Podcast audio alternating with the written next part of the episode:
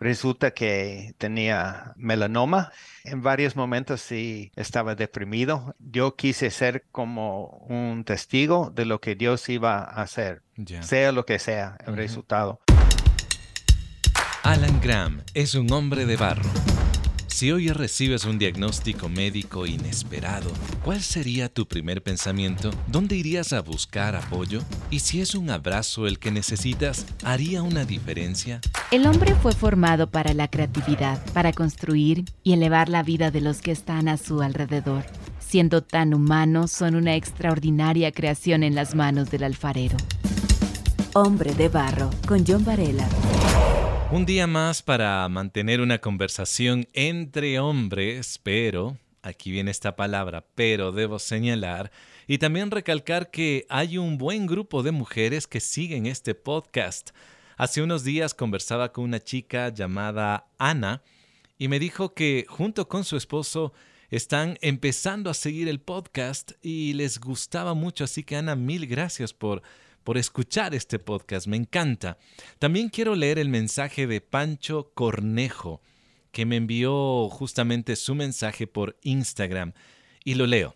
Gracias por el podcast Hombre de Barro, en verdad es una gran bendición y me ayuda a fortalecer mi fe en el Señor. Pancho, te agradezco por escribirme, gracias por esas palabras, me motivan muchísimo. Y bien, en este momento tengo un amigo que lo conozco por mucho tiempo, él es colega comunicador, productor de radio, fue mi jefe por allí en el año 2000. Pudimos también viajar juntos e incluso dimos algunas capacitaciones radiales. Alan Graham, bienvenido, ¿cómo estás? Bien, John, muchísimas gracias. Y de hecho, tú mencionaste uno de los entrenamientos que hicimos en Baton Rouge, Louisiana, no sé si recuerdas, en Radio Amor.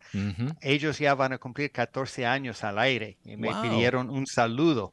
Entonces les voy a decir para que tú también puedas saludarles. Bueno, si ellos escuchan este podcast, que sepan que formaron parte de nuestra historia. Es decir, ya pasó 14 años desde ese viaje que tuvimos tú y yo. Sí, señor. 14 años, qué increíble. Bueno, podríamos hablar de tantas anécdotas, pero debo decir que Alan es estadounidense, pero descendiente de escoceses, ¿verdad? Si no me equivoco. Correcto, por el lado Graham. Es verdad, pero en su interior ama el país donde ahora él y yo estamos, es decir, el Ecuador. Alan, ¿qué te motivó a salir de tu país y llegar acá a Sudamérica, al Ecuador? Bueno, fue un llamado de Dios en el año, fines del año 1987. Fue una conferencia de, misiones. ¿Ya? Ah, brevemente, como decimos en Ecuador, cargando el arpa ah, de 17 chicos universitarios. Ah, una conferencia de misiones de unos 25 mil personas en Chicago, en los Estados Unidos.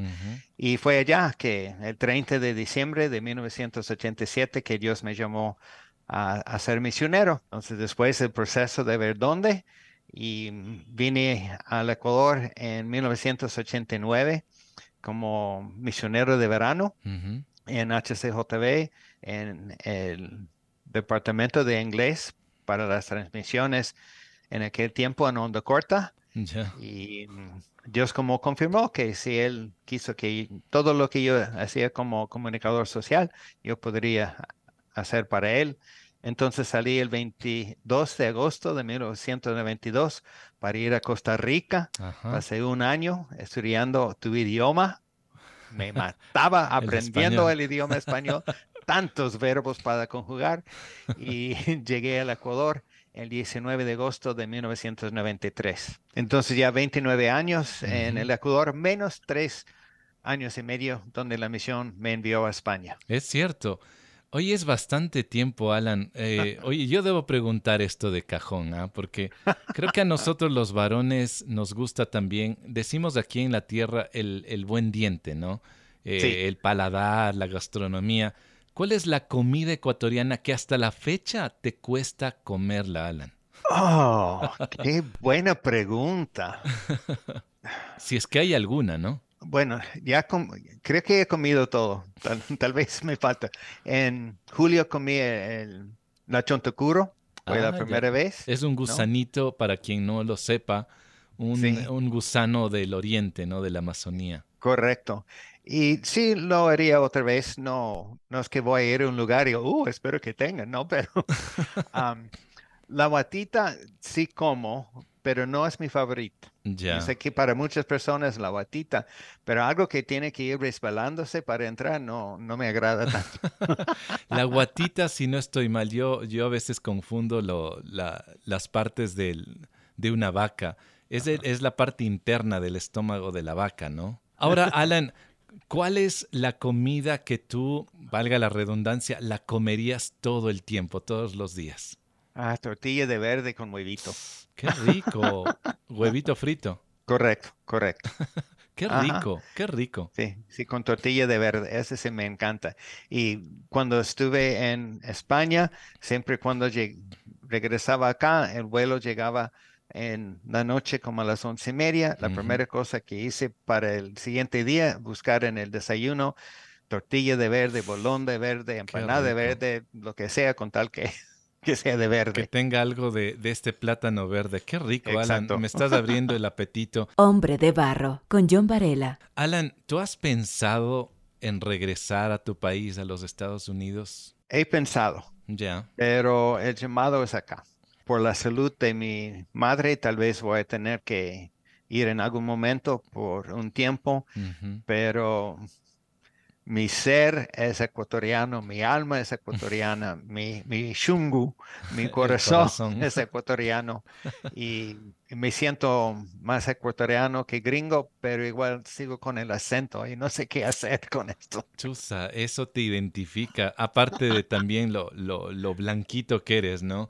Mira, claro, pero en radio eso no cuenta. No, eso no. Hay, hay más bien quien nos escucha se puede imaginar de qué tamaño, de qué anchura, de qué color de ojos tenemos, pero bueno, esa es la magia de la radio, ¿no? Oye, Alan, te hice esta última pregunta porque como tú eres misionero, ya lo mencionaste, y en el campo misionero hay grandes, grandísimos desafíos que nos llevan muchas veces de regreso a nuestro país de origen. Hay motivos financieros, hay problemas tal vez sociales, políticos en el país donde el misionero se encuentra, pero también hay cuestiones de salud o simplemente como tú lo dijiste, ¿no? Cuando de pronto Dios quiera que yo vaya de regreso a casa. Alan, uno de estos desafíos te tocó vivir a ti cuando recibiste un diagnóstico médico. ¿Puedes contarme de qué se trató, por favor?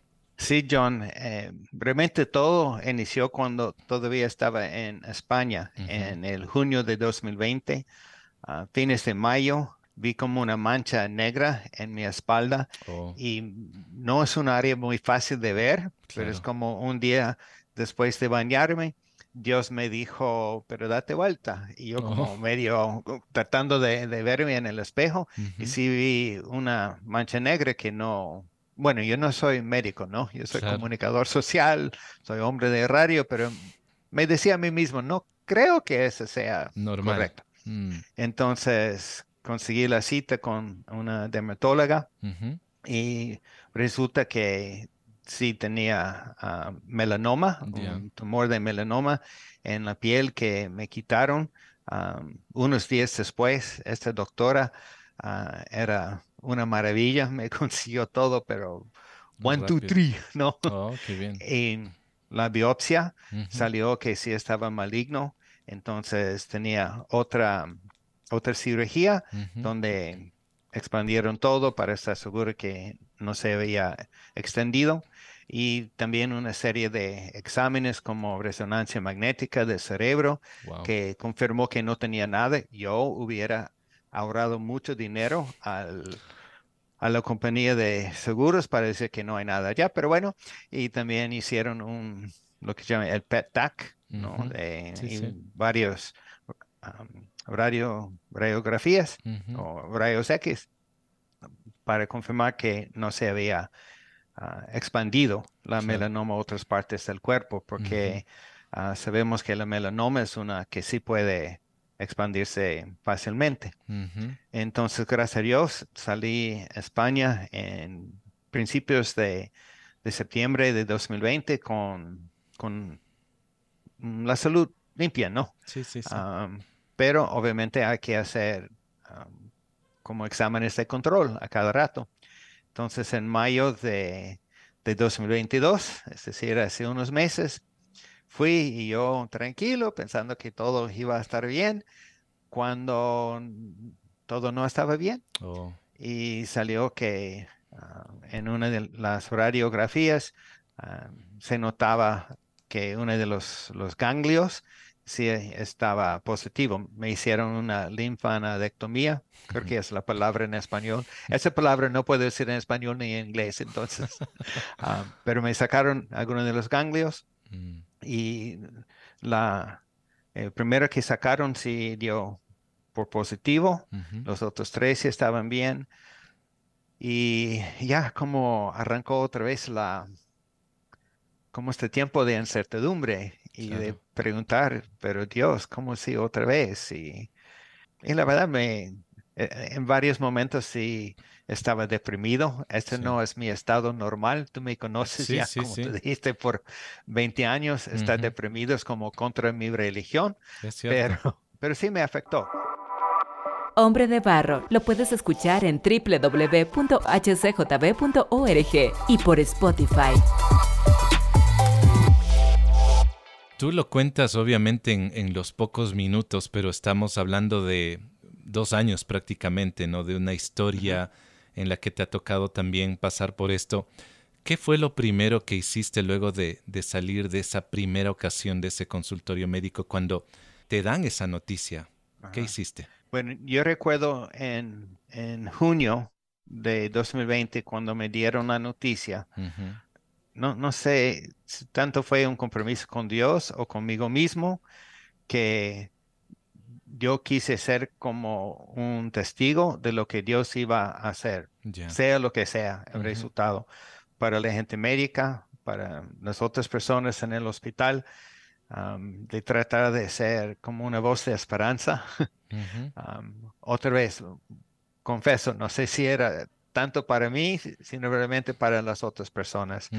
Pero cuando fui a todos los exámenes, cuando fui para que me hacer las curaciones, todo, siempre tratando de ir con una actitud positiva, ah, dándole gracias a Dios, siempre agradecía a la gente que me atendía y con, con la dermatóloga, también con el, oncólogo que sobre todo el oncólogo me pareció una persona que, no, no sé, tal vez no, no es correcto decir, pero no me daba la idea que tenía mucha alma. Oh. Ah, y hmm. tratando de, de, hablar un poco de Dios y lo que Dios estaba haciendo en mí, aún por medio de, de esa situación. Sí. Y cuando ya recibí el resultado otra vez en mayo, recuerdo haber escrito algunos ah, emails a los la gente que me apoya como, como misionero y, le dije, yo sé que Dios está en control, pase lo que pase, Dios está en control y Él sabe lo que Él está haciendo. No significa que yo necesito entender todo, no significa que, que voy a aceptar todo, pero yo sé que Él está en control. Y hmm. voy, voy a confiar en esto. Alan, ¿cómo vives esta segunda noticia? Porque yo te conozco, eres una persona muy activa, eh, muy sanguínea, eh, eres alguien muy social y verte deprimido ha sido, mm, tal vez yo diría, desde que te conozco, nunca te he visto deprimido. Te he visto molesto, sí, pero deprimido yo diría que nunca. ¿Cómo viviste este, esta segunda ocasión? Bueno, primero, creo que fue más difícil cuando estuve en España, ah, porque estamos en medio de la pandemia. Claro, y, tienes razón. Y, aún con los compañeros que tenía de la misión, no podíamos abrazarnos. con gente de, mi iglesia, no podíamos abrazarnos. Claro. Y, y, yo recuerdo el día cuando fui para la primera cirugía y sobre todo para la segunda, porque era más intenso y todo, ¿no? Yo solamente quise un abrazo. Tú me conoces, yo soy una persona que yo quiero abrazar a la gente. Claro. y a veces esa es contracultura, no, no dentro de la cultura latina, pero de mis iglesias en los Estados Unidos. Sí lo es. Y yo tenía que enseñarle a la gente a abrazarse. entonces yo solamente quise un abrazo y no, no podía. esta vez, ah, en, en, mayo de este año, bueno, yo no tengo mis propios hijos biológicos ni, ni legales, eh, son... Eres soltero. soltero, pero tengo mis hijos porque son... porque son personas que, que, Dios ha puesto en mi camino, que no han tenido sus padres, y yo tengo el privilegio de ser sus padres, y sus hijos son mis nietos. Entonces estuve bastante tiempo con mi nieto mayor, que tiene 20 años, y él estaba conmigo en la noche en el hospital. conversé, él ha estado conmigo, con el oncólogo, cuando me dio el resultado. y ese sí, él sí me podía ver un poco deprimido. Él sabe que tampoco no es normal para mí. y, pero ya tenía esta, este apoyo, ¿no? Por lo menos de, de mi familia y también de la familia de HCJB2 en la radio en Guayaquil, porque sí somos un, grupo chiquitito, entonces bastante unido y tenía el apoyo de, ellos también. Qué bien, Alan.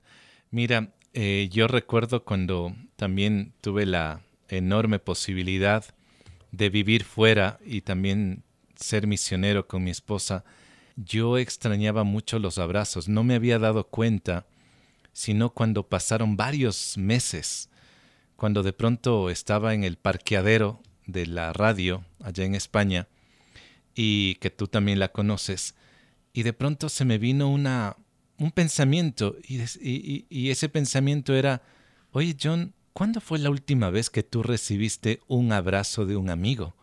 Mm, y en ese instante yo me puse como a contar los meses y yo creo que habían pasado más de, de un año que no había tenido el abrazo de un amigo. Y, después de eso me di cuenta que no tenía amigos.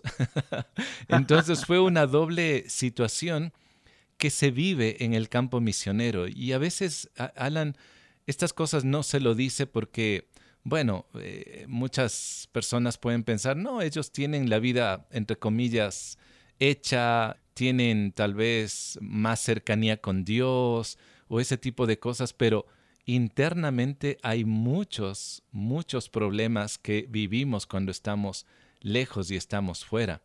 Y Alan, esto yo lo viví y creo que debe ser aún más complejo cuando alguien está enfermo, cuando no se le tiene a la familia, no se tiene a gente muy cercana y más aún en una época de pandemia. Hombre de barro, originalidad en sus manos. Alan, alguien dijo, sufrir nunca es en vano.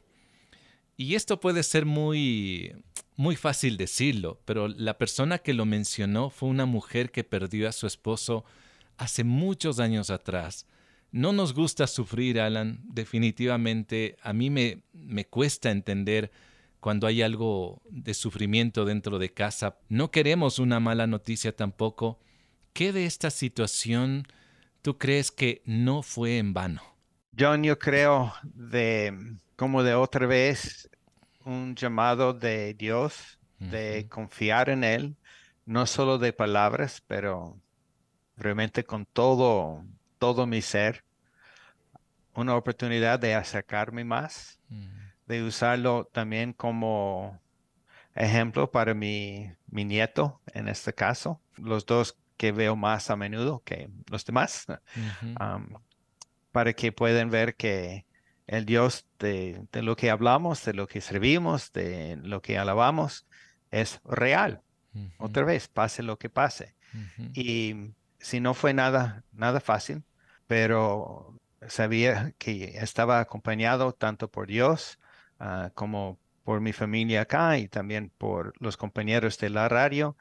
Yo sé que mis colegas en Quito también estaban orando porque ustedes estaban informados y no, me sentía tan solo esta vez. Entonces tenía mucha gente que estaban, que estaban orando, ¿no?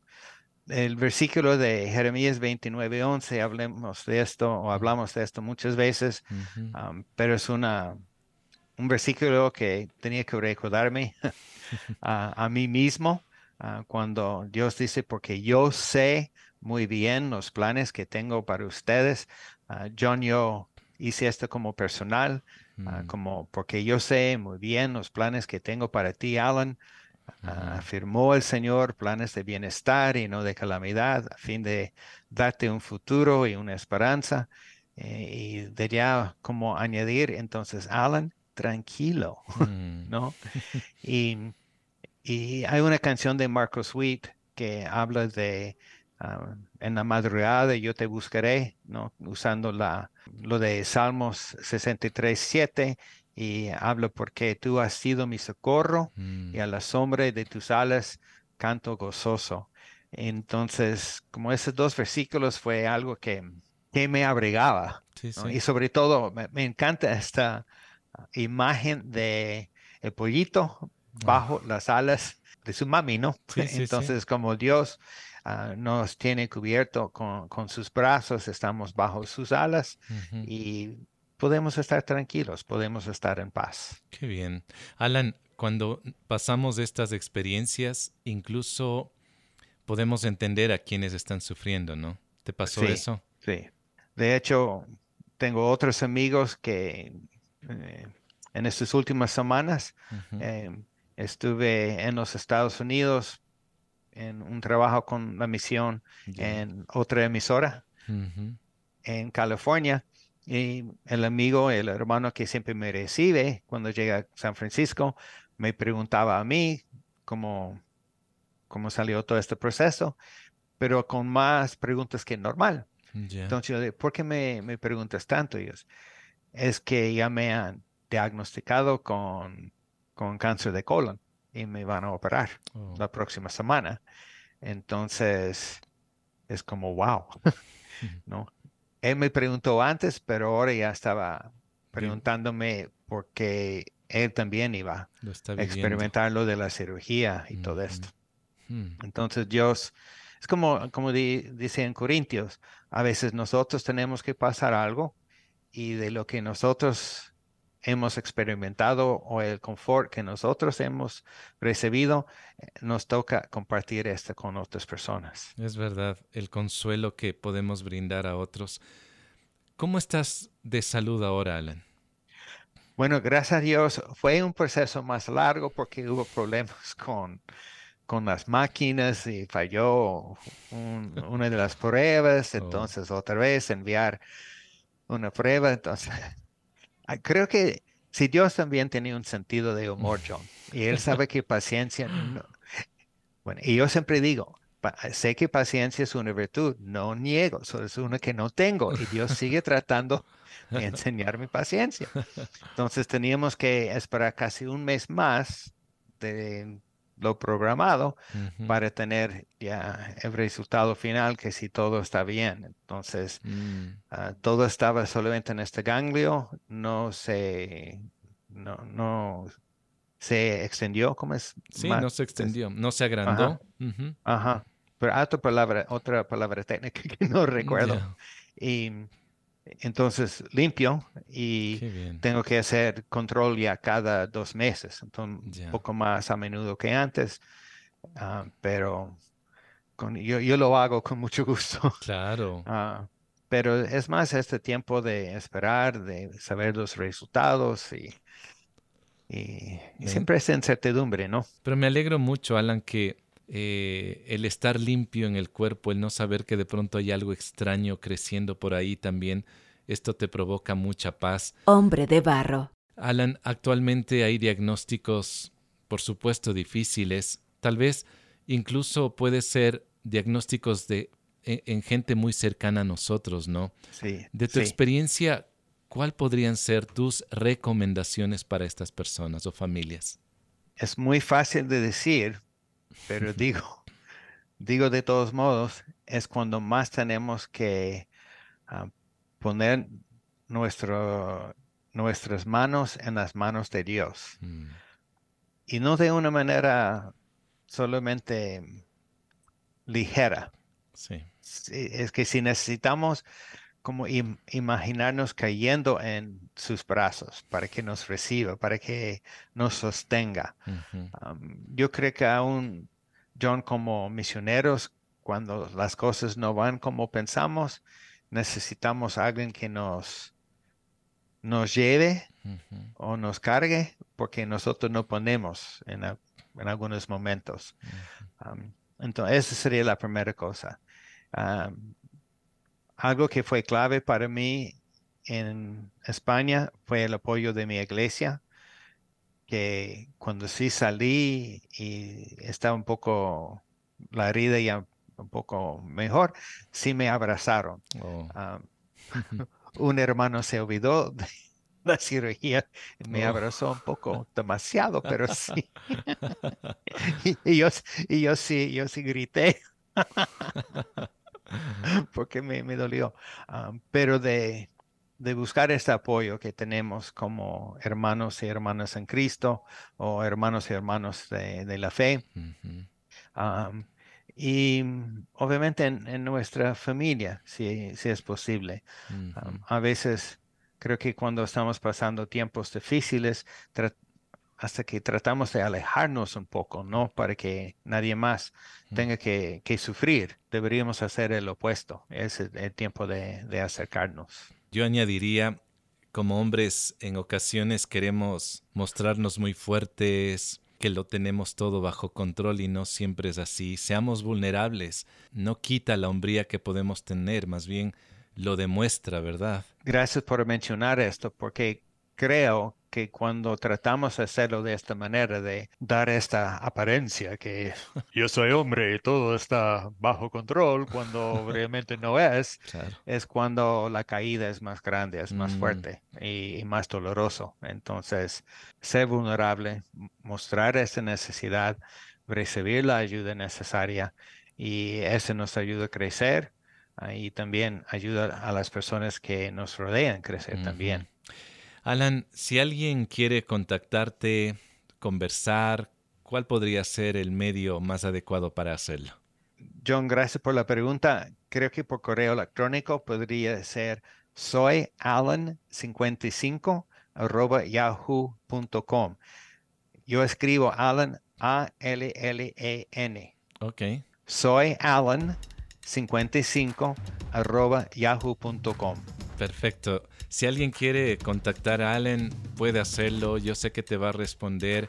Y envío desde acá, desde Quito, Alan, un gran abrazo a tus nietos. Tú eres alguien que ha adoptado. Yo creo que esta es otra historia pendiente para poder desafiar aún más. Te mando un fuerte abrazo y gracias por esta conversación muy valiosa. John, muchas gracias por la invitación y gracias también por la oportunidad de contar lo que Dios ha, hecho en mí y de esta caminata que he tenido con Él. Y si la historia de Alan es similar a la tuya, permíteme darte un abrazo con el versículo que él mismo citó. Está en Jeremías 29:11. Sé muy bien lo que tengo planeado para ustedes, dice el Señor. Son planes para su bienestar, no para su mal. Son planes de darles un futuro y una esperanza. Este episodio es el número 68 y se titula Solo quiero un abrazo. Si este podcast puede abrazar a una persona por medio de sus historias, entonces te invito para que lo descargues y lo puedas compartir. Encuéntranos en la web hcjb.org y también en plataformas como Spotify, SoundCloud y Apple Music. Si quieres contactarme, encuéntrame en Facebook e Instagram como John Varela. La próxima semana tendré a otro hombre de barro. Hasta pronto. Hombre de barro con John Varela. Hombre de barro es una producción de HCJB.